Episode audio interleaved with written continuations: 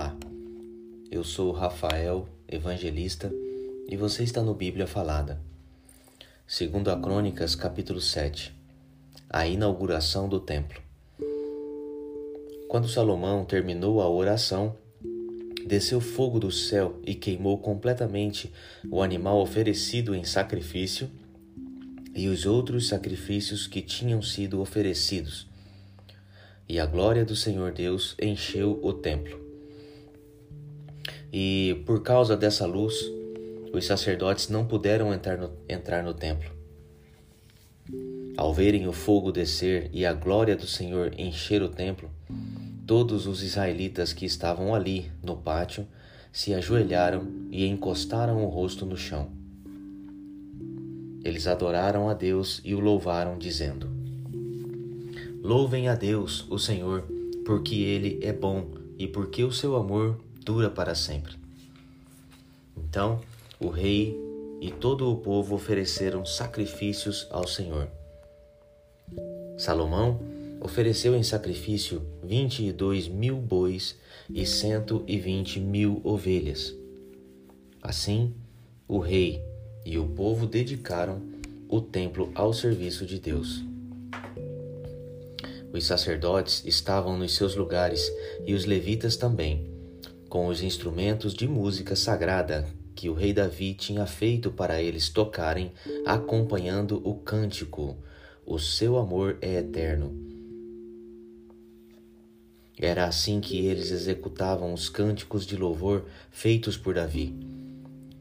Todos os israelitas ficaram de pé, enquanto os sacerdotes que estavam em frente dos levitas tocavam as trombetas. Salomão dedicou também ao serviço de Deus a parte central do pátio que ficava em frente do templo. Ali, ele apresentou as ofertas que foram completamente queimadas e a gordura dos animais que haviam sido oferecidos nas ofertas de paz. Salomão fez isso porque o altar de bronze era muito pequeno para os sacrifícios que eram completamente queimados para as ofertas de cereais e para a gordura das ofertas de paz. Depois Salomão e todo o povo de Israel comemoraram durante sete dias a festa da dedicação do altar. Estava ali uma enorme multidão, pessoas que tinham vindo do país inteiro, desde a subida de Amate, no norte, até a fronteira do Egito, no sul. No dia seguinte, começaram a comemorar a festa das barracas, que também durou uma semana. E no dia seguinte, fizeram uma grande festa de encerramento. No outro dia, o dia 23 do sétimo mês, o rei mandou o povo para casa. Todos foram embora felizes e alegres por causa de todas as coisas boas que o Senhor Deus tinha dado a Davi, a Salomão e ao seu povo de Israel. Deus faz uma aliança com Salomão. Assim, Salomão acabou de construir o templo e o palácio real. Todos os seus planos para a construção do templo e do palácio deram certo. Então o Senhor Deus apareceu de noite a Salomão e disse: Eu ouvi a sua oração e escolhi este templo para ser o lugar onde serão oferecidos os sacrifícios.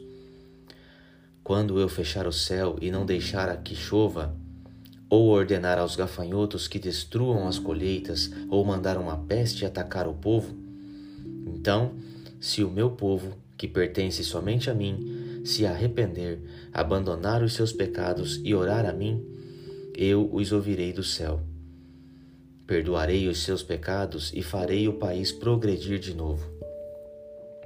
Escutarei com atenção as orações que foram feitas neste templo, pois é o templo que escolhi e separei para ser o lugar onde deverei ser adorado para sempre.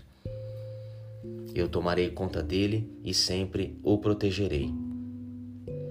E se você, Salomão, me servir fielmente, como fez Davi, o seu pai, e se obedecer às minhas leis e às ordens, e fizer tudo o que eu mandar, Então eu firmarei o seu poder como rei, cumprindo assim a aliança que fiz com Davi, quando lhe disse que Israel sempre seria governado pelos descendentes dele. Mas, se você e o seu povo deixarem de me seguir, se desobedecerem às leis e os mandamentos que lhes dei, e se adorarem e servirem outros deuses, então eu os arrancarei da terra que lhes dei e também abandonarei este templo, que separei para ser o lugar onde devo ser adorado. Aí todos os povos vão desprezar e zombar do, zombar do templo, que agora é tão glorioso.